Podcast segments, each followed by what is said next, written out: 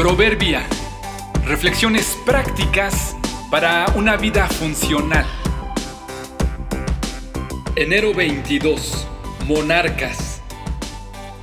Sin importar la generación que nos ha tocado ser, tenemos la encomienda de dejar un buen legado a la que sigue.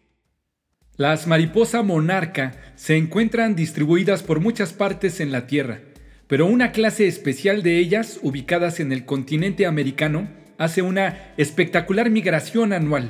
Huyen del frío desde Canadá y Estados Unidos hasta la zona centro de México.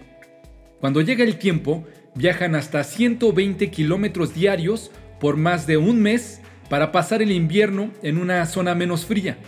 Pero, ¿cómo hacen las mariposas para lograr ese viaje tan extremo de ida y vuelta? Regularmente, una mariposa de estas vivirá un promedio de 4 o 5 semanas, pero cuando se acerca el invierno, nace una generación migratoria que vive un promedio de 7 a 9 meses.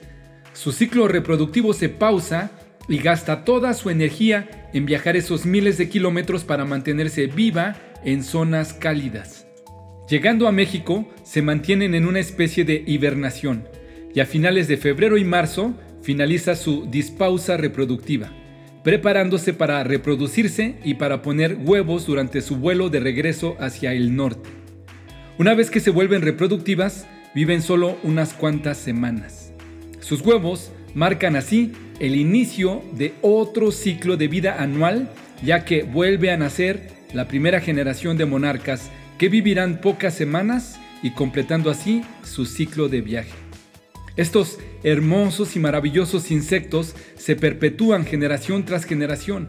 Unas continúan el proceso y recorrido de las otras. Las que veas hoy en Canadá, Estados Unidos o México no serán las mismas del próximo año. ¿Qué generación será la nuestra? ¿Seremos de los de corto tiempo que engendrarán a los que deben seguir el vuelo? ¿O seremos de los longevos que deben viajar lo más lejos posible, resguardarse y asegurar la nueva generación en otro entorno? Sin importar cuál seamos, es un hecho que, como las monarcas, somos llamados a esforzarnos para dejar un gran legado a las generaciones que vienen detrás. Somos llamados no solo a ser reproductivos, sino también productivos.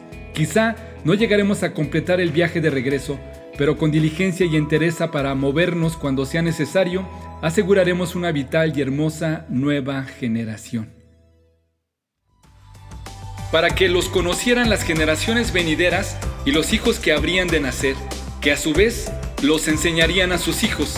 Así ellos pondrían su confianza en Dios y no se olvidarían de sus proezas, sino que cumplirían sus mandamientos. Salmo 78, 6 y 7.